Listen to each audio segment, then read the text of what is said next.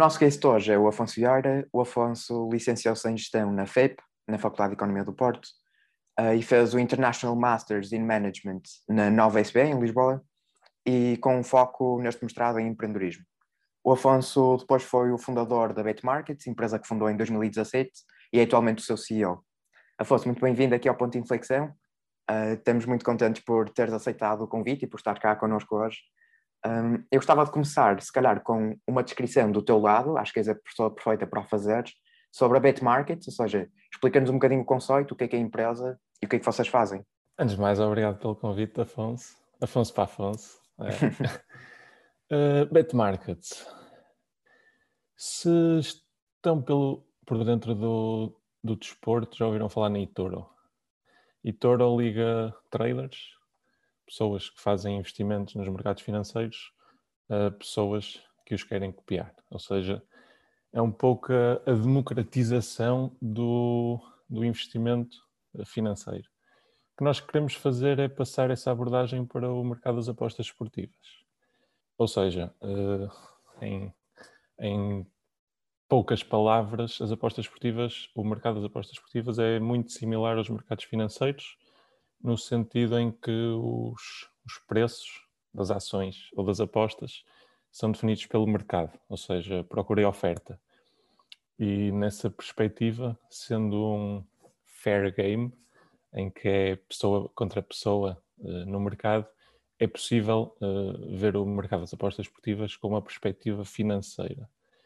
Dessa forma, esse é o objetivo da Betmark, ou seja, há vários objetivos, mas o principal é permitir a qualquer pessoa uh, copiar as apostas de apostadores profissionais, ou seja, fazer um investimento em apostas esportivas com o conhecimento uh, de quem já o faz de forma bem sucedida, ou seja, nós estamos a dizer um, o que é que é um, um apostador que pode ser copiado, é uma pessoa que já aposta, vamos dizer, sempre na mesma competição, NBA, uh, eh, Primeira Liga de Futebol de Inglaterra, até às competições mais, mais remotas, eh, tanto também de esportes, por exemplo, mas já com um historial uh, verificado, ou seja, aposta nestas competições há 3, 5 anos, com um registro sólido, uh, reliable, que, que, dá confiança ao investidor de, de copiar.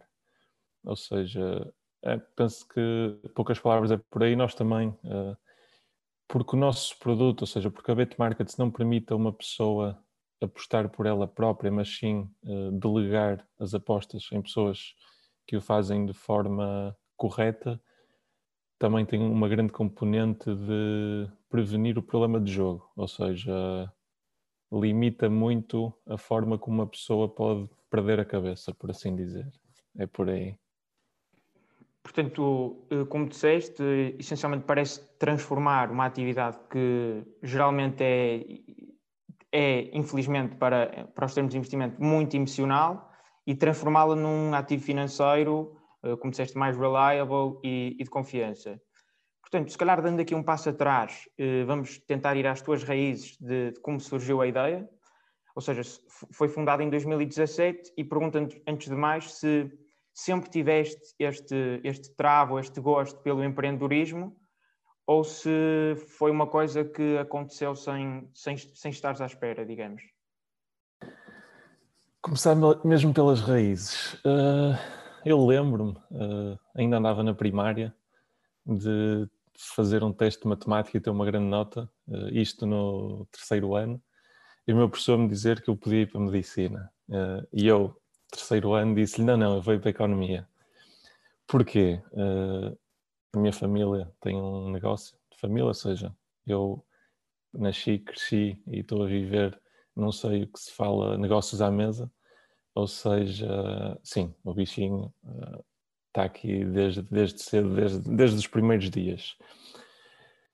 Eu tentei, não é, eu tentei, eu sempre quis, sim, uh, criar a minha empresa, criava páginas de Facebook, páginas de Instagram, tudo que tivesse métricas e pudesse crescer, eu estava lá a tentar uh, para, para me tornar um, um empreendedor. Mas Eu diria mesmo, e ah, todo, todas aquelas regras de primeiro tens de encontrar um problema, depois uma solução, tem de, tem de haver product market fit, tem de haver procura. Isso é mais complicado do que parece. E por acaso a Market surgiu numa altura em que eu disse, ok, eh, eu não vou tentar mais nada quando, quando aparecer o, a ideia que será, ela aparece, eu vou saber. E foi aí que apareceu. Quando é que apareceu? Quando eu estava na, na Faculdade de Economia de Porto, segundo ano, uh, eu joguei ténis a um nível mais de maior compromisso, ou seja, uh, conheço bastante bem o jogo e gosto bastante de esporte, sempre tive interesse pelas apostas esportivas. Nessa altura uh, havia vários fóruns, ou seja, sites onde as pessoas falavam de apostas, em que eu comecei a escrever artigos de ténis e foi introduzido por um utilizador ao mundo do, dos tipsters. Os tipsters são pessoas que vendem as suas recomendações de apostas a outras pessoas. E tive a ideia, nesse segundo ano de faculdade, de começar um fundo uh, entre amigos, ou seja, com 20 colegas da, da FEP, em que todos copiávamos as apostas de apostadores profissionais. Estamos a falar de uma atividade em que eu recebia um e-mail às 6 da manhã para colocar uma aposta em beisebol japonês e não podia dormir até às 2 da manhã porque tinha apostas para colocar na NBA, eh, na América. Se eu não colocasse as apostas eh, dentro de 5 segundos de recebê-las, o valor da aposta ia à vida. Ou seja, é como nos mercados financeiros, pensem, se o Warren Buffett eh, disser que deves comprar ações da Apple hoje, o preço vai, vai rebentar, porque todas as pessoas vão lá e vão comprar. Nas apostas esportivas acontece o mesmo. É, se hoje um, um influencer, um apostador profissional, disser que devemos apostar no Manchester United, o preço do Manchester United vai, vai ajustar-se. Ou seja, tinha um tempo de reação de 5 segundos. E, e pronto, fiz, fiz isto durante dois anos e meio, ou seja, tanto apanhou a minha passagem na FEP como já o meu tempo na Nova. E, e, cheguei a um momento, ou seja, a terminar o mestrado e pensar, ok, eu não consigo fazer isto se eu tiver um trabalho o tempo inteiro. É, é impossível conciliar. E começou aí, ou seja, desenvolver uma plataforma que, em primeiro lugar, resolvesse o meu problema, ou seja, eu poder estar aqui a falar com vocês e estar a copiar as apostas de um apostador qualquer que está a colocar uma aposta neste momento, e ao mesmo tempo permitir que qualquer pessoa o faça. Ou seja, resolve o meu problema, mas também uh, está à disposição de qualquer outra pessoa. E, e pronto, acho que até ao, ao, ponto de inflexão foi, foi isto. A partir daqui já é corporate. Agora, pronto, com esta, com esta tua intervenção, fiquei aqui, pai, com umas 5 ou 6 perguntas que te quero fazer, mas lá chegaremos. Para não sairmos aqui muito deste tema, tu falaste muito dos teus tempos de faculdade e que foi durante a FEP e durante a Nova que também começaste a entrar mais no mundo de apostas esportivas. Além disso, tu, como é que consideras que a faculdade te preparou para esta experiência empreendedora? Porque muitas das pessoas também com, que estão nos nossos meios e que se calhar também vão ouvir este podcast são pessoas que estão em meios universitários ou estão a acabar a faculdade e a começar um projeto deles. E acho que há sempre muito esta dúvida de se realmente a faculdade nos vai preparar para isso ou se é mais uma parte teórica de aprendizagem e menos prática de, de mundo real. Não sei como é que tu vês isso. Eu, espero não, não ferir suscetibilidades, porque vocês, eu penso que são os dois da FEUP. Uh, FEP e Nova deve ser como FEUP e ZEP. É, é assim um, um bocadinho de rivalidade. E eu só posso falar do, do que vivi, ou seja, da FEP e da Nova, e fazendo um pouco a comparação, porque foram dois mundos muito, muito diferentes para mim. É, na FEP, em termos de professores, conhecimentos teóricos, preparou-me como eu pensei que, que não era verdade. Ou seja, o que é que eu quero dizer com isto? Eu cheguei à Nova para fazer um mestrado, ainda que na mesma área, gestão, e todas as cadeiras base, ou seja, o, o core do mestrado, finanças, marketing, etc., eu estava super bem preparado, ou seja, fiz aquilo com uma perna às costas. No entanto, o que a Nova me deu, que a FEP não me deu, foi o contacto com a vida real. É, a FEP é um pouco, entras na sala, uh, aprendes, tiras boas notas e, e, estás bem formado. A nova foi principalmente colocar-me em contato com outras pessoas. Também pela, pelo ambiente que se vive na nova, ou seja, mais de 50% dos alunos são estrangeiros. O percurso estrangeiro académico é um pouco diferente do português, ou seja, nós temos por hábito fazer a licenciatura e fazer o mestrado logo a seguir. As pessoas que vêm de fora, uh, estamos a falar de Alemanha, Itália, etc., normalmente fazem a licenciatura, depois fazem um ou dois anos de trabalho e depois voltam a fazer o mestrado, ou seja, temos maturidade, experiência de vida é, é bastante diferente. E, e essa realidade uh, chocou-me, chocou-me num aspecto positivo. Mas também uh, a nova embora tivesse esta componente base de cadeiras uh, normais, permite-nos fazer a Area of Expertise, ou seja, selecionar uh, ser quase metade das cadeiras que nós queremos para o nosso mestrado. E eu tive a oportunidade de escolher só cadeiras de empreendedorismo, ou seja, uma coisa, isto vai ser genial. Algumas foram uh, menos boas, mas conheci professores espetaculares tive cadeiras que aquilo, ou seja, em vez de parecerem aulas, pareciam jogos, ou seja, coisas que, que me desafiavam, que, sim, que me enchiam as medidas. E pronto, acho que em cima da FEP foi o complemento que eu precisava, ou seja, academicamente com o background estava sólido, na nova deu uma componente mais social, mais de outras realidades, pôr-me nos pés de outras realidades, culturas, é um pouco como viajar estando em Lisboa, porque as pessoas eh, foram ter comigo e, e ter essa realidade. Ou seja, sim, embora numa startup nós uh, sejamos um jack of all trades, ou seja, nós fazemos tudo e não há aulas que nos preparem para isso. Mas sim, acho que quanto mais experiências conseguirmos dentro da faculdade, eh, melhor preparados estamos. Eu queria pegar aqui em, duas coisas que disseste nesta, nesta última intervenção. Em primeiro lugar, uh, falaste que, este, que, a Nova te deu esta componente mais social, uh, mencionaste conhecer outras pessoas, conhecer professores, e, e nós sabemos, aliás, como falamos também, que criar-se uma startup e enverdar-se por esta via empreendedora é preciso, de facto, ter o, o, os connects, a, a conhecer outras pessoas. E eu pergunto se quando saltaste para esta jornada da Bet Markets, afundaste em 2017, se tu uh, tinhas um co-founder ou se foste um solo founder, que é uma tarefa assim mais uh, muito mais difícil, uhum. digamos. Portanto, acho que acho que era importante perceber perceber isso. Vamos entrar na, na, aventura corporate, ou seja, capítulo 2. Criar uma startup não é fácil, ou seja, eu tive esta ideia com a Bet Markets e eu sou de gestão, não tenho qualquer eh, background técnico, ou seja, programação eh, não é comigo e, e, e queria começar, ou seja, forma mais fácil, deixa-me ver que amigos é que eu tenho que, que saibam programar.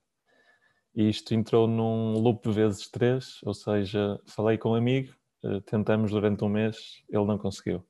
Falei com outro, tentamos mais um mês, ele desistiu tentei com outro, uh, tentamos mais um mês, até que, ou seja, eu estou a dizer isto sempre um mês seguido, mas não, é tentar com um amigo e quando acaba uh, eu também vou abaixo, ou seja, depois preciso mais um ou dois meses a pensar, ok, uh, será mesmo isto que eu quero fazer, vou conseguir e tento ir para outro.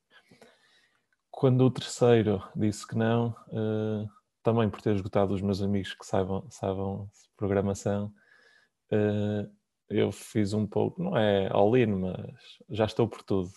Online, Google, procurar. Uh, foi, aliás, foi numa plataforma de procurar co-founders que eu encontrei um freelancer, ou seja, uma pessoa uh, que presta o serviço, que, que acabou por tirar a primeira pedra a nível de programação. Isto é, cá do Porto, meti-me num comboio, fui para Lisboa, uh, depois de ter trocado três uh, e-mails, para passar um dia com ele, em casa dele, uh, a dizer-lhe o que é que eu tinha pensado, ou seja, o que é que era a Bet Market, para ele depois começar a fazer o primeiro MVP, ou seja, fazer um projeto em três meses, precisamos de, um, de uma coisa super simples, mas que entregue a ideia-chave da, da Bet Market. Desculpa interromper, mas só para clarificar aqui o, o, a sigla, MVP significa Minimum Viable Product e é um dos primeiros passos, como disseste, para se criar uma startup, é ter um produto para testar as águas do, do mercado. Mas continuando, desculpa. É, uh, só, só para acrescentar, porque é que eu fiz uh, o MVP é a forma, ou em teoria deverá ser a forma mais barata de ter alguma coisa para mostrar às pessoas para ver se realmente há interesse eh, de mercado. Pronto, e, e foi a partir daí que, que, se deu o primeiro passo. Tu falaste, Rodrigo, que os contactos eh, são super interessantes.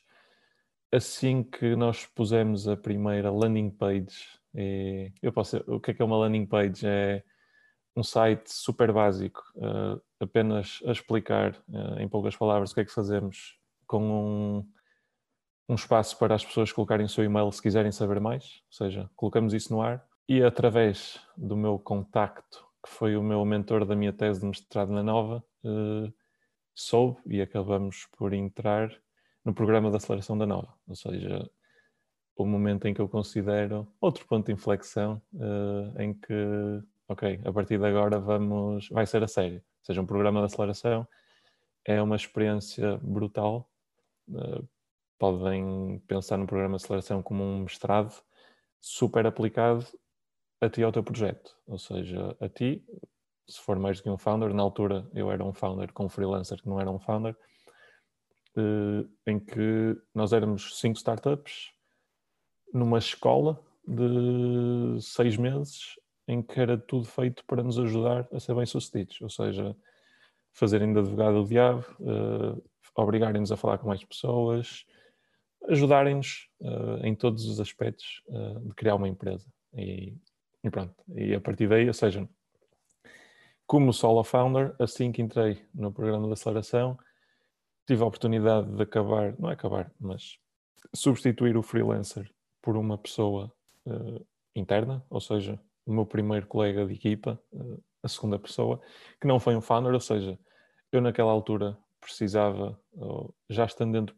do programa de aceleração, precisava de shipment, ou seja, começar a desenvolver rápido, ou seja, um programador que soubesse uh, o que faz uh, já, ou seja, contratei um primeiro programador e pronto, e, e, a partir daí foi a experiência do programa de aceleração, porque foi o, o primeiro investimento que recebemos eh, durante o programa de aceleração, contratamos mais um programador, ou seja, ficamos três, eu mais dois programadores, e no final do programa de aceleração, terminando e fazendo uma ronda de investimento, aí sim, ser solo founder é lixado.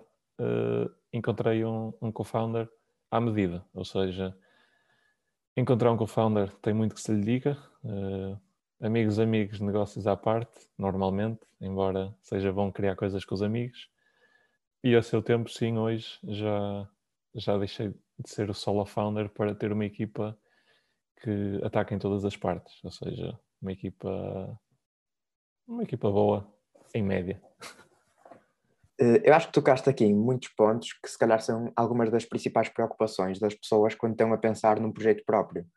Eu, pelo menos, a forma como eu vejo também a nível pessoal é a questão do co-founder e principalmente de ser um technical co-founder. Ou seja, tu eras uma pessoa que não tinha experiência técnica em programação, como disseste, e precisavas disso porque hoje em dia a grande parte das startups que são lançadas precisas sempre ter alguém com os shops técnicos para fazer. Eh, tu aconselhas um, a via do freelancer ou sentes que podendo evitar, evitarias, mas que foi um, um last resource que tiveste? Isso é uma pergunta muito específica, mas que pode ser muito generalista. O que é que eu quero dizer com isto? É, do what it takes. Ou seja, vai haver mil e um problemas. Uh, alguns têm de ser resolvidos mais cedo, outros podem ser mais tarde. Se conseguires ter uma equipa uh, de founders que ataca todos os cantos, boa. É, não se fala mais nisso. Se não tiver certo uh, de alguma pessoa, acho que mais vale ser, ter precaução e get things done antes de uh, dar equity e ter um co-founder com, com tudo o que isso significa, ou seja, uh, é poder de decisão, é, é muita coisa. E não subestimes uh, todas as necessidades que uma empresa tem, que é, sim, parece fácil dividir em tech uh, gestão, mas há muitas coisas para além disso. Há, dependendo do projeto, há logística, há marketing, há, há muitas coisas. Ou seja, por exemplo, se não, esta é a minha perspectiva, posso estar errado. Se hoje quiseres criar uma Uber, ter um CTO é importante, mas provavelmente é mais importante ter um CMO, alguém que trate de marketing, porque é, eh, é muito mais difícil entrar no mercado do que desenvolver a app, eh, tecnologicamente. Portanto, sim, acho que terá sempre a ver com as necessidades específicas de cada projeto e das pessoas que encontrares. E agora, tocaste exatamente na outra coisa que eu te ia perguntar, que é, eu acho que além deste problema de arranjar um co-founder ou de escolher a equipa inicial, o outro problema que muita gente pode pensar ao criar o seu projeto é a questão do go-to-market no início, ou seja, como é que eu vou ter os meus primeiros clientes, uh, os primeiros 5, 6 clientes a utilizarem este projeto, ou, ou utilizadores, não precisam de ser clientes. Um, como é que vocês fizeram isso? E se foi através de redes de amigos teus, muitas vezes pode ser assim, se foi através do programa de aceleração da Nova que vos deu logo mais exposição, como é que, como é que isto aconteceu? Para responder essa pergunta é importante explicar que a Betmarket é um marketplace. E o que é que é um marketplace? É uma plataforma que liga duas partes. Ou seja, falei na Uber, eh, posso falar no Airbnb, ou seja, plataformas. no caso da Betmarket, temos de um lado os, os, apostadores, temos do outro lado as pessoas que os copiam. Uh, desta perspectiva, nós precisamos de, de encontrar ou de entrar no mercado go-to-market dos dois lados. Normalmente no mundo das startups é, é muito falado nos marketplaces o problema da galinha e do ovo, que é quando nós temos dois, dois tipos de utilizador, normalmente não conseguimos eh, adquirir um sem ter o outro, ou seja, não há um que vem antes do outro e, e o kick-off, a parte inicial é, é sempre mais, mais difícil a minha experiência passada, ou seja, o fundo que eu tinha com, com os meus amigos, já me tinha dado uma network de apostadores. Ou seja, antes de me lançar na Betmarket, falei com todos e disse: olhem, eu sou vosso cliente, tenho este problema de, de, automação, de falta de eficiência, estou a pensar fazer este software. Vocês acham boa ideia? Têm alguma sugestão? Estão interessados? A maioria disse que sim, ou seja, eu tendo 10 apostadores já tinha aqui uma base uh, mínima, vamos assim dizer, para me deixar descansado. Há pouco falei na, na landing page, ou seja, no, no site que foi a primeira coisa que fizemos, uh, agosto de 2017. O site a explicar o que é que era a Betmarkets, uh, a pedir o e-mail das pessoas para serem notificados assim que houvesse notícias. Coloquei isso online uh, para tentar encontrar pessoas que quisessem ser copiadores e, e, qual é que foi a estratégia de adquirir os primeiros e-mails? Durante cerca de um mês, uh, ou seja, isto foi num, numa altura em que estava a fazer o processo de candidatura ao programa de aceleração. Portanto, eu tinha de lhes provar que já havia interesse. E como é que provo que existe interesse? Muitas pessoas e de países muito diferentes, ou seja, é uma coisa global.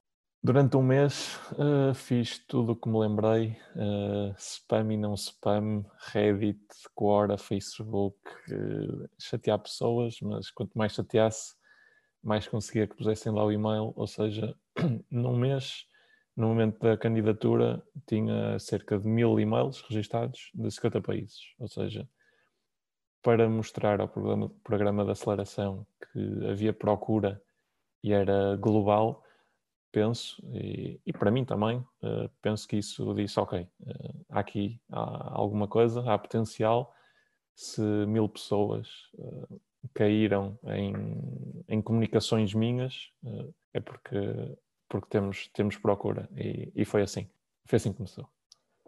Então, falando aqui de, como disseste, é um two-sided market, se calhar podemos dividir na oferta, sendo os profissionais apostadores, e na procura, o, aqueles que, que seguem. Há aqui uma particularidade que, que julgo que é, que é, relevante mencionar, que é os apostadores, geralmente, como, como falámos no início, são, são pessoas eh, emocionais, eh, pelo menos têm essa, essa perspectiva. Por exemplo, muitos amigos nossos, se calhar conhecemos muitos amigos nossos que apostam e querem retornos eh, muito elevados num, num, espaço de tempo muito curto. e pergunto se não, se não foi difícil gerir essa, essa parte emocional dos investidores, que agora, uh, investindo num ativo, ativo financeiro, terão naturalmente que ser mais regrados e, e racionais. Como é que vocês fizeram essa, se calhar, conversão? Nós ainda hoje sentimos isso. Hum, dou, dou um exemplo super prático. Um utilizador que hoje é, estamos a gravar 23 de março, dia 10 de março, um utilizador enviou-nos uma mensagem pela, pela, plataforma a dizer que estava a adorar o, a plataforma, o conceito, porque em 3 dias tinha ganho 5, 5 ou 10% pronto, tudo bem, contentes. Nós tentamos sempre ajustar as expectativas, porque 5% em 3 dias é. Se calhar para alguns apostadores é pouco, mas para nós é demasiado bom. Passado uma semana, dia 17 de março, mandou-nos uma mensagem a dizer que, a perguntar como é que se retirava um apostador. Ele queria deixar de copiar um apostador porque ele era mau. Ou seja, ao fim de uma semana passou de, de muito bom para muito mau. Ou seja, isto acontece. Nós temos bastantes utilizadores, não é bastante, é uma, uma pequena, mas relevante percentagem de utilizadores que vêm ou que usa a Betmarkets com, não é com expectativas erradas, mas desalinhadas. Isso é trabalho de educação. É, nós temos um produto, é novo, ou seja, estamos a atacar um, um nicho de mercado que não, não é que não existia, mas uh, diferente, e tem, temos algum trabalho de educação do utilizador a fazer, mas em linhas gerais eu diria que o apostador tradicional gosta da bet markets porque sente que finalmente está a fazer apostas como deve ser, ou seja, não obstante ser, por exemplo, eu copiar um apostador que tem resultados positivos ao fim de cinco anos, sempre na mesma competição, estamos a dizer de eu sou português, gosto de futebol, mas, por exemplo, copio um apostador da Letónia em hockey no gelo na Letónia. Ou seja, eu estou a apostar, como eu gostava, de uma forma uh, sábia, não é sábia, é com conhecimento. E, e nesse aspecto, o, a emoção de ver o evento e de acompanhar o resultado em tempo real está lá. O processo de decisão é que nós retiramos ao apostador para o ajudar também, porque é, diz a lenda que 90, 95, 99% das pessoas perdem dinheiro. Se calhar tem aqui o melhor dos dois mundos, como disseste. Deixam de ser tanto, tão emocionais, enquanto que continuam a aproveitar uh, a, paix a, paixão pelo jogo. queria pegar também noutro ponto que disseste, que é para, para se qualificarem, digamos, para o programa de aceleração, e gostava só de deixar para os nossos viewers que tu, tu esclareceste muito bem que é um programa de aceleração, mas, por exemplo, o mais aclamado é o Y Combinator, para se quiserem ir pesquisar.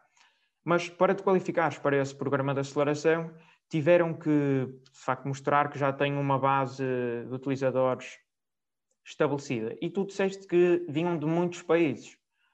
E aqui eh, surge-me logo eh, uma questão que é, se não houve eh, entraves regulatórios, porque, como sabemos, os países têm legislação própria para regular isto, e Portugal, em particular, só recentemente é que deixou o placar vir e, e outros e outros modos de apostar, se bem que, como, como, sabemos, o teu produto é montado em cima, portanto não é bem o mesmo, diria, se calhar terá outra qualificação até, mas como ultrapassaram esse, essas barreiras uh, regulatórias?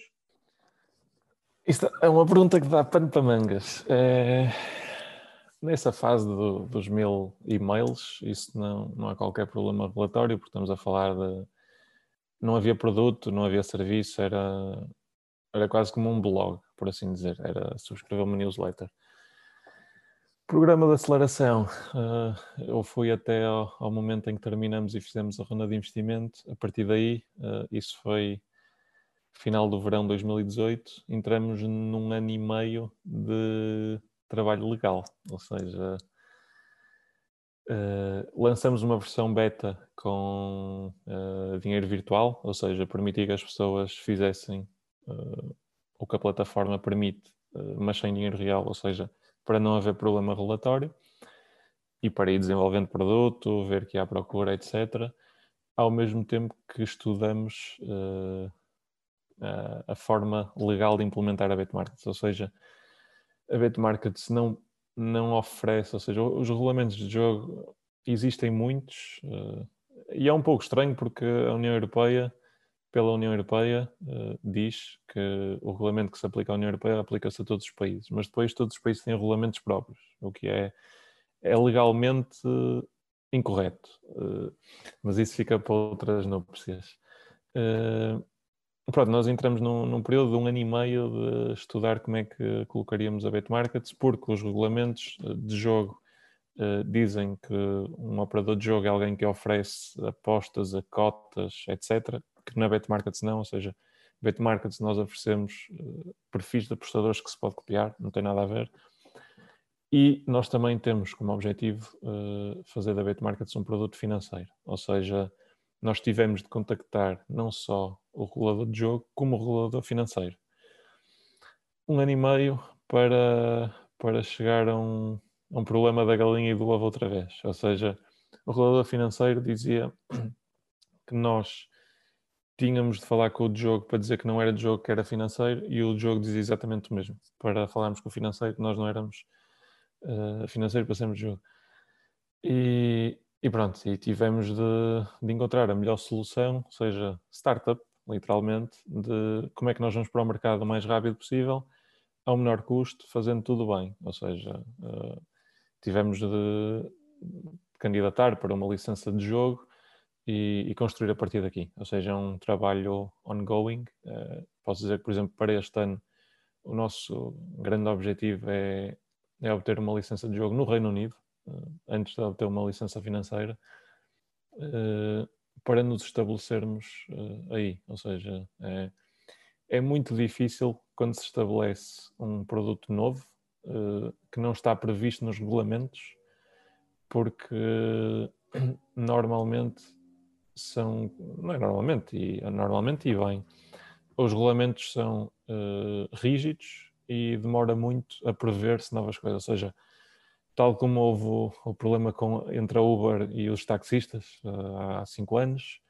o Airbnb e, e, as cidades, hotéis, etc. Pronto, é startup, uh, fazer coisas novas, inovação também tem esse problema. Pois, exatamente. Uh, tu vês, tu tens falado muito aqui da questão de copiar investidores com track records muito, uh, pronto, muito bem sucedidos, etc.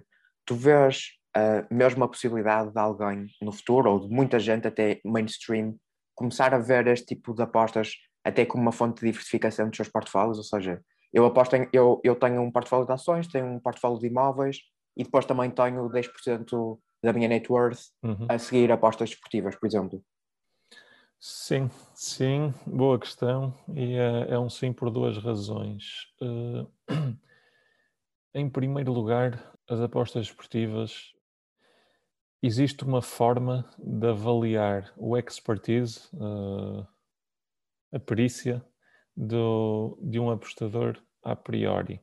Ou seja, como eu vos disse, o mercado das apostas esportivas é um mercado dinâmico, os preços uh, variam conforme a procura e oferta, ou seja, pessoas a apostar numa equipa e pessoas a apostarem na outra, até atingirem o equilíbrio.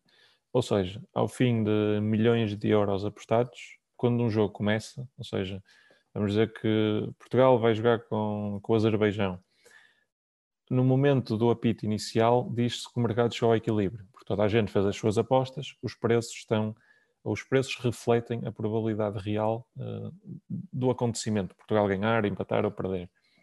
Ou seja, se um apostador conseguir consistentemente colocar apostas quando o mercado está ineficiente, ou seja, quando o mercado dá um preço uh, melhor do que o preço registado no momento em que começa o jogo, esse apostador, no longo prazo, deverá uh, ter resultados positivos.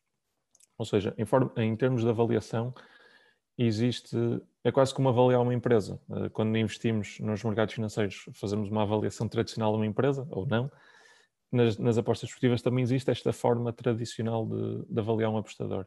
O outro sim, para, para a tua pergunta, está relacionado com as apostas esportivas serem um ativo independente. Ou, não correlacionado com, com a economia. O que é que eu quero dizer? Nós estamos a, a viver tempos de Covid, eh, é possível que haja uma crise financeira. Hoje em dia, os presidentes dos Estados Unidos usam o Twitter e influenciam os mercados financeiros.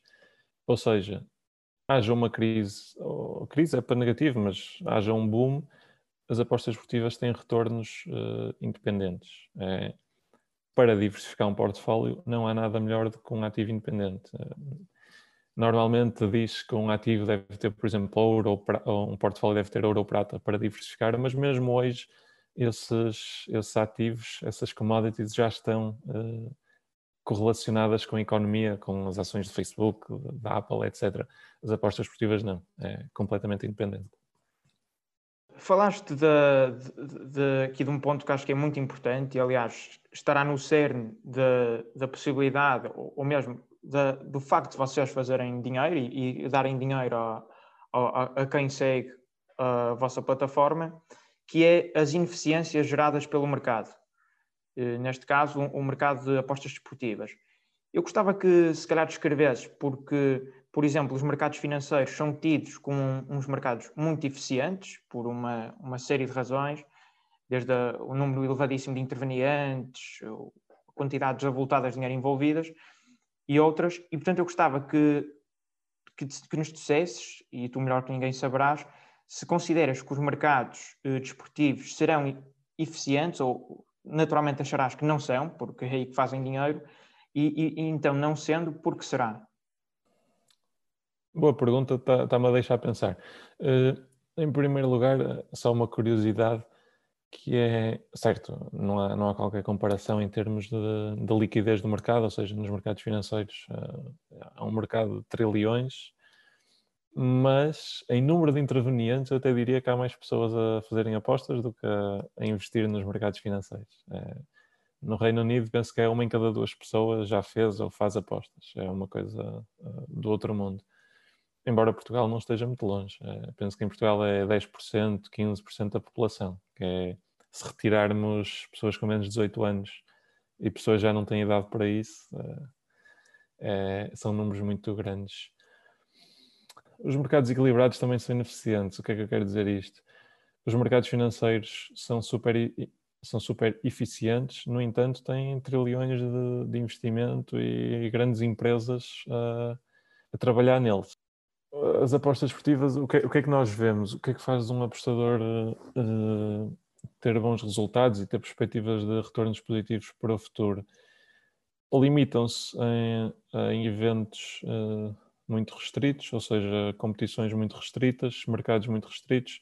É quase como um investidor nos mercados financeiros focar-se única e exclusivamente uh, em empresas de um setor, de uma indústria qualquer, apenas numa geografia, por exemplo, na Península Ibérica, Portugal, Espanha. Ou seja, uh, muita especialização e, acompanhar os mercados uh, todos os dias. É assim que há notícias uh, há sempre um gap de, de, do impacto no mercado. Vou dar um exemplo, um exemplo fácil. Por exemplo, Portugal vai jogar. Se uh, um, um, meio de comunicação anunciar que o, que o, Cristiano Ronaldo não vai jogar, isso uh, deverá ter impacto nos preços para Portugal ganhar, ou perder, ou empatar. As primeiras pessoas a entrarem no mercado, ou seja, a fazerem a sua ação, vão encontrar uma falha de mercado. Não é uma falha do mercado estar ineficiente, mas é uma é repercutir a informação no, nos mercados. Sim, ficou claro. Eu, eu só, só me questiono se não haverá aqui uma, uma outra causa de também esta ineficiência dos mercados, que é uma coisa que já falámos, a emocionalidade das pessoas. Se não será isso poder ser considerado uma falha de mercado, porque se eles agem de acordo com não informação relevante, eh, acho que pode ser aproveitado essas falhas, imagino. Sim, sim e não. É... Ou seja, vai, vai de encontro ao que eu falei de dinheiro versus número de intervenientes. Isto é certo, 90 e muitos por cento dos intervenientes apostam na sua equipa ou numa equipa que acham que vai ganhar uh, sem razões plausíveis, ou seja, é uma decisão quase que emocional, não racional. Mas, mas não apostaram muito, não é? Acho sim, sim. O que interessa para, para influenciar o mercado são os grandes investidores. Uh, grandes investidores, quer seja no mercado financeiros, quer seja no mercado das apostas esportivas. O que eu quero dizer com isto é não é com mil apostas de 10 euros que o mercado ajusta, mas com uma aposta de 10 mil euros. Porque é vista como, ok, aqui esta informação é, é legítima, a outra é, é de jogadores. Passando agora, se calhar, para uma parte um bocadinho mais geral e não tanto aqui in the weeds sobre as apostas, um, eu gostava imenso de falar um bocadinho sobre o ecossistema de, de venture capital em Portugal, o ecossistema de startups cá. Um, por isso, tu que já tiveste nesta experiência, também já falaste de levantar rondas de financiamento, eu não tenho a certeza como é que fizeram na Bait Markets, mas como é que tu vês, assim, num nível high level, o, o ecossistema cá em Portugal e como é que comparas com o que nós ouvimos tanto de mercados globais, de Silicon Valley, de Londres, Shenzhen, etc. Quando comecei a Bet Market, era um rapaz do Porto sem quaisquer contactos. É...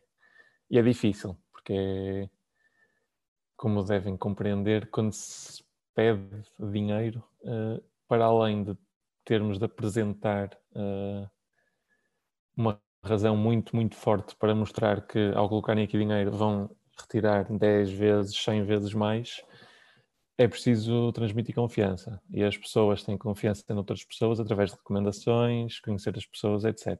Ou seja, eu tive de começar a fazer o meu caminho. Eh, eu falei-vos da nova programa de aceleração. Isso é, é muito bom, porque os, investidores veem que, ok, o programa de aceleração é quase como uma triagem, já está uh, a dizer, ok, estes produtos têm potencial uh, devem ser recomendados. Para além disso, os programas de aceleração são quase que medidos. Por exemplo, o, Rodrigo falou do Y Combinator. O Y Combinator é conhecido por causa das suas relações com investidores. Isto é, têm boas empresas, recomendam a bons investidores, é uma bola de neve. Hoje em dia, uma empresa que vá para o Y Combinator uh, muito dificilmente não conseguirá investimento, porque tem o selo Y Combinator e tem toda a rede de, de investidores do programa.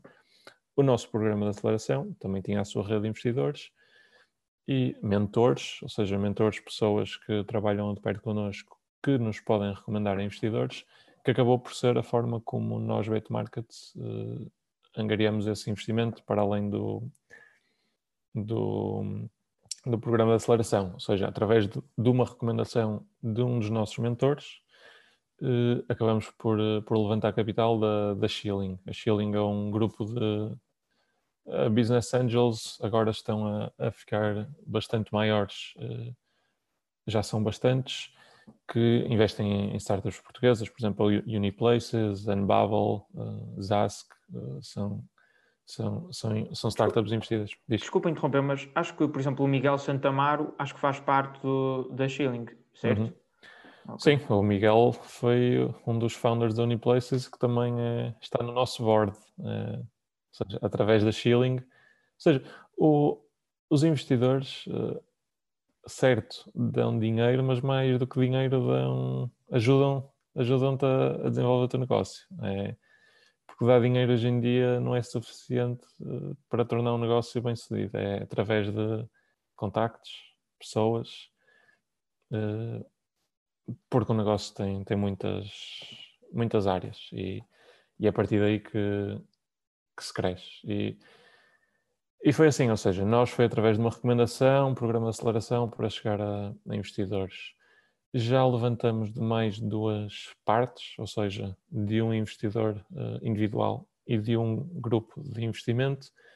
O investidor individual foi uma coincidência monumental, ou seja, num ano, no 2018 fomos ao Web Summit. Uh, no dia em que exibimos, tivemos o nosso stand, fomos, fomos considerada a, a startup do dia porque fomos a startup que teve mais pedidos de conexão por parte de investidores e eles enviaram uma newsletter e o Tu, dinamarquês, este nosso investidor, viu a newsletter, foi ter connosco ao stand e passados seis meses uh, fez um investimento.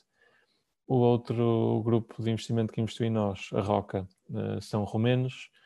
Organizaram um, uma pitch competition, ou seja, uma competição para, para startups irem apresentar-se. Nós não ganhamos porque somos relacionados com apostas esportivas e eles não podiam ter um, um vencedor relacionado com apostas esportivas, mas a Roca, que fazia parte do júri, uh, gostou de nós e, e acabou por investir. Ou seja, foi assim que, foi destas formas que nós levantamos investimento. Ou seja, a minha experiência, eu sou do Porto, trabalho no Porto, nós temos escritório na Optec, uh, eu estive no programa de aceleração seis meses em Lisboa, uh, já fui a conferências Web Summit em Lisboa, Collision em Toronto, várias na Europa.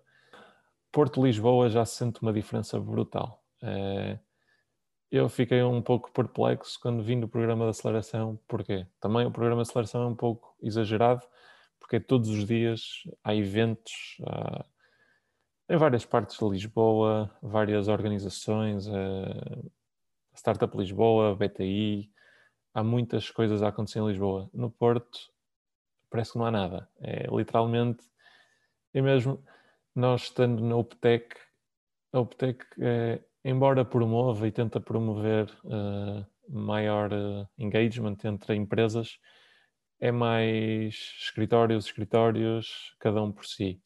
E acabamos por ser nós, uh, empreendedores, a ter de falar entre nós uh, sempre em questões pontuais, ou seja, não há muito essa, essa iniciativa da cidade e da, do ambiente. Também é culpa nossa de, de não haver os eventos, mas Lisboa é, é um mundo completamente diferente. Depois, face ao estrangeiro, internacional, o mundo hoje está muito ligado. É, nós, com o investimento da Shilling, do Tu, da Roca e das pessoas que vamos conhecendo, estamos sempre a falar com pessoas nos quatro cantos do mundo. É, eu hoje tenho uma call às oito da manhã com uma pessoa na Austrália, amanhã às oito da noite com uma pessoa na América. Nós somos Portugal, somos um país pequeno, mas uh, está a crescer, está a crescer. O mundo é global, ou seja, hoje em dia já é relativamente fácil uma startup portuguesa uh, falar com investidores em França, Inglaterra, em todo o mundo.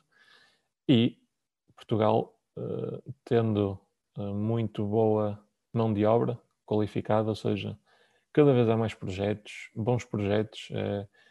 Agora foi a OutSystems, antes tinha sido a eu vou me esquecer de várias, mas Define Crowd, uh, Uniplaces, Unbubble, existem imensas startups que já são mundialmente conhecidas e isso aí nós hoje já podemos dizer, sim, nós somos investidos por um grupo de investimento que investiu na Unbubble, que já levantou 60 milhões na Uniplaces, que levantou 30 milhões.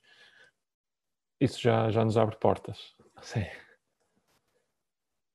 Há muito para falar, tu falaste de vários temas interessantes, desde aqui a dicotomia de Porto, Lisboa, que, que acho que nós também, eu e o Afonso, começamos a ficar com essa percepção de facto que Lisboa é um mundo novo, até iniciativas que vão surgindo, por exemplo, o Innovation District, que, que vai agora ser construído lá uhum. e tudo mais.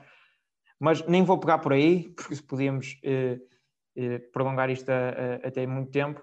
Eu ia perguntar, quando tu falaste de, de acasos, que foi um acaso monumental, disseste, eh, no Web Summit, encontrar aquele investidor, eu noto que, de facto, muitos empreendedores bem-sucedidos eh, falam disso, que tiveram sorte e que, por exemplo, foram acontecendo esses acasos, mas também referem que há outras coisas que me parece ser quase comum a todos os empreendedores muito bem-sucedidos, que é a curiosidade e a vontade em aprender. E eu pergunto se, se tu tens esse hábito, por exemplo, de ler livros, ouvir podcasts, uhum. ler blogs, e, e, se achas que isso te ajudou, por exemplo, com a experiência dos outros, a, a perceber o, o, caminho para seguir. Se há característica que eu considero fundamental para um empreendedor, para qualquer pessoa que quer ser bem sucedida, mas aqui é, é quase que obrigatório, é, é o self-development, ou seja, querer aprender todos os dias, porque é, nós aprendemos em todo lado, uh, seja a ler sobre coisas super relacionadas com o empreendedorismo, seja a ler sobre uh, coisas que nada têm a ver. Ou seja, quanto mais conhecimento nós temos, uh, melhores são as nossas hipóteses. E, e sim, acho que preocupa-me imenso. Ou seja, empreendedorismo, criar uma empresa nós, mais do que fazer coisas, nós temos de tomar mil e uma decisões por dia. Ou seja, se nós não bebemos toda a informação que temos à nossa disposição, nós não vamos tomar as melhores decisões. É, e para tomar as melhores decisões, nós temos de ter o maior número de realidades uh, conhecidas ou, ou, aprendidas. Tenho, tenho, aqui atrás do computador um, um monte de livros que, que leio. É, não sou muito fã, confesso, de, de ouvir podcasts, principalmente porque não gosto de ouvir uma coisa e parar a meio. Um livro já é obrigatório, não se lê um livro de início a fim. E, e sim, adoro ler, uh, ver documentários principalmente e, e aprender, estar sempre a aprender. Eu acho que, acho que é ótimo darmos esta perspectiva porque eu e o Rodrigo também nos consideramos pronto, uh, muito, muito interessados em continuamente aprendermos uh, autonomamente, de forma autodidata, até através de livros, de blogs, como ele falou. Uh, eu gostava, gostava que tu desses, se calhar, algumas recomendações, já que estás, pronto, tens tanto interesse na área de livros e, e que também provavelmente já leste muitos, uh, se calhar algumas recomendações, pode ser para a área do empreendedorismo, para a área da gestão, um, ou, ou, ou, outra que tu queiras. Dê-me só 10 segundos que vou buscá-los. força, força. Agora sinto-me como, como o professor Marcelo no... a falar dos seus livros. Não, é para vocês verem um pouco. Eu, antes de começar a Bet Markets, lia sobretudo o entrepreneur.com, uh, eh, conhecimento geral de, de, empreendedorismo.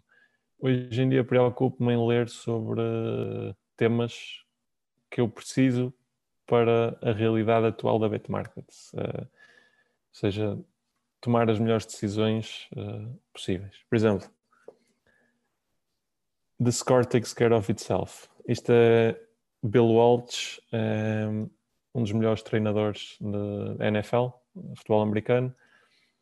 É coach. Uh, vocês, se não sabem, provavelmente vão ficar muito admirados, mas existem imensos livros de treinadores de desporto que acabam por ser aplicados à, à gestão. E falei deste aqui, mas tem aqui um melhor que recomendo imenso, The Trillion Dollar Coach. Este livro foi recomendado, ou seja, como é que eu tenho as recomendações? É ver o que é que o Bill Gates lê, o que é que, o que, é que pessoas bem-sucedidas leem. Este aqui acabou por ser recomendado pela Sharapova. Uh, que agora uh, deixou o ténis e é uma business uh, woman, uh, ou seja, além de ter as suas próprias marcas e a sua marca pessoal, também é investidora.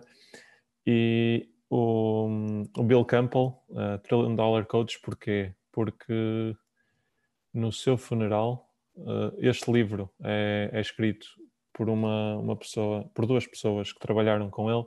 No seu funeral, a linha da frente uh, eram CEOs que no total as empresas valiam mais de um trilhão. É, estamos a falar de uma pessoa que era coach de Steve Jobs, Bill Gates, todas as pessoas que vocês já ouviram falar como top, top, top, tinham uh, o, o, Bill Campbell como coach. Bill Campbell, que teve o, a sua experiência no desporto, treinar equipas também, e e aplicou ao negócio. E este livro é, é uma bíblia de como é que nós uh, nos devemos uh, tornar melhores gestores. Ou seja, e gestão é, não é só de pessoas, mas de recursos, de situações, mil e uma coisas. Joy Inc. Isto é, é um livro que, do Richard Sheridan. Ele é, é founder e CEO de de uma empresa tecnológica nos Estados Unidos é um manual da cultura deles, ou seja, a empresa, a Menlo, é, é vista como uma das empresas onde as pessoas são mais felizes e são eles a, a explicarem desde o momento de, do onboarding de uma pessoa, do processo de seleção, uh, até ao, dia a dia deles, como é que, como é que eles uh, trabalham. The Ride of a Lifetime. Uh, aqui entramos num campo que eu sou, e se há coisa que eu posso recomendar é isto: ler biografias de pessoas bem-sucedidas. Uh, Ride of a Lifetime é do Robert Iger, CEO da Disney. Disney é um mundo. mostrei-vos o livro do Robert, mas Elon Musk, Bezos, uh, Richard Branson, agora também tem ali o do, o do founder das apps, que, que também uh, penso que seja muito bom. Ou seja, o livro da Nike, do Phil Knight, ou Shoe Dog, existem imensos livros destas pessoas bem-sucedidas que num livro em 300 páginas contam a história destas empresas e, e aprende-se imenso. E guardei para o último. Porque dormimos? Why we sleep? E aqui entramos num campo que é o que eu estou sempre a dizer às pessoas que trabalham comigo. Uh, certo, temos de nos aplicar, temos de trabalhar no duro. Provavelmente temos de fazer mais do que as outras pessoas, mas se nós não estivermos bem, uh, isso vai ser mau. Ou seja, é preciso encontrar o equilíbrio perfeito e eu costumo falar muitas vezes nisto. Uh, se já ouviram falar no Tom Brady, o jogador de futebol americano, campeão aos 41 ou 42 anos, não sei, é uma coisa fora de série. Ele diz que dorme 10 horas por dia, que é o oposto de, da saga. E eu aqui estou a, a criticar, mas é um dos meus, meus ídolos do Elon Musk, que dorme na fábrica Sim, dorme na fábrica bom. e se for preciso faz diretas. Não. É. Bill Gates falou deste livro como foi este livro que me pôs a dormir. Eu ah, cheguei a fazer duas diretas seguidas a programar, que é pronto, isto aqui são 300 páginas, excepcional, ou seja, eu sou de gestão, vocês uh, são de engenharia. Isto é um livro de biologia, uh, ser humano, ou seja, porque é que nós temos de dormir e como é que isso nos afeta que, que também mudou a minha perspectiva de, ok, e a partir daí eu noto, quando eu durmo bem, eu tomo melhores decisões. E uma boa decisão uh, vale muito mais do que cinco más. Perfeito. Já temos aqui então cinco livros para adicionar à, à biblioteca do futuro. Então agora estamos próximos do término, portanto eu se calhar fazer-te uma pergunta mais virada para o futuro também que é onde é que tu te vês, eh, assim, médio prazo, longo prazo, daqui a 5, 10 anos? Por exemplo, vês a Bet Markets a, a ter uma exit e, e, o, que, o, o que é que vês para o futuro? Isso é, é uma pergunta complicada. É complicada no sentido. Ontem, por acaso, um amigo dos tempos da Nova da faculdade ligou-me, também está a começar o seu projeto estava a dizer que estava a fazer um business plan a 5 a 10 anos. Eu disse-lhe, tu és maluco. Uh, o que é que eu quero dizer com isto?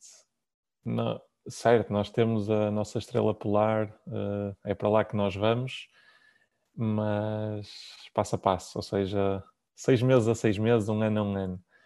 Nós hoje estamos focados em entregar a nossa proposta de valor, ou seja, permitir que as pessoas copiem uh, apostadores uh, de uma forma correta, bem feita, ou seja, sempre alinhados com o utilizador, nós sempre nos pés do utilizador.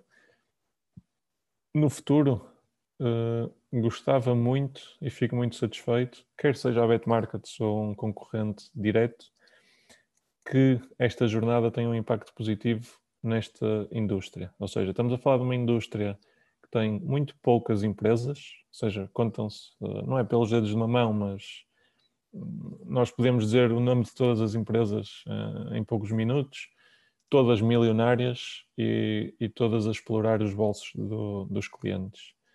Com a BetMarket gostava que daqui a 5 anos, 10 anos, uh, a indústria e o nome apostas esportivas não tivesse a conotação negativa que tem hoje. Ou seja, ser um mercado justo que não permita adição e essa parte negativa e, e pronto, que seja um produto, serviço, hobby, investimento uh, normal e bom por aí. Eu acho que não conseguimos concluir com palavras uh, melhores, por isso agradecemos-te mais uma vez por, por teres aceitado o convite Uh, para nós também foi um gosto enorme estarmos aqui a falar contigo durante uma hora. Uh, não sei se, se, tens mais alguma coisa para a audiência, se quiseres dizer uh, pronto, o site da Betmarkets ou o que tu achas que seja importante deixar, ou se te quiseres fazer alguma conclusão geral, também estás à vontade. Uhum. É, eu, eu é que também agradeço o, o vosso convite, é, é sempre bom falar e não foi há muitos anos que eu estava no, onde vocês estão hoje e, e acho que é, é, de louvar este, este trabalho que fazem. Não, não, vou, não vou utilizar isto para marketing, ou seja, bet markets, primeiro resultado do Google, felizmente uh, aparece logo, mas deixo, deixo-me aberta se alguém quiser entrar em contacto, empreendedorismo, dúvidas, etc. LinkedIn, uh, é, acredito que vocês vão partilhar uh, links e contactos, não, não hesitem. Ou seja, que eu aprendi nesta minha jornada que leva quase quatro anos é normalmente os empreendedores são muito ou estão sempre disponíveis para ajudar outros empreendedores. E, e portanto se alguém se quer fazer à estrada uh, que não tenha uh, medo ou que não hesitem em bater a portas porque é mais normal que a porta abra e a pessoa entre para jantar do que não está disponível. Uh, é por aí Excelente, obrigadíssimo Afonso. Muito obrigado Afonso. Muito obrigado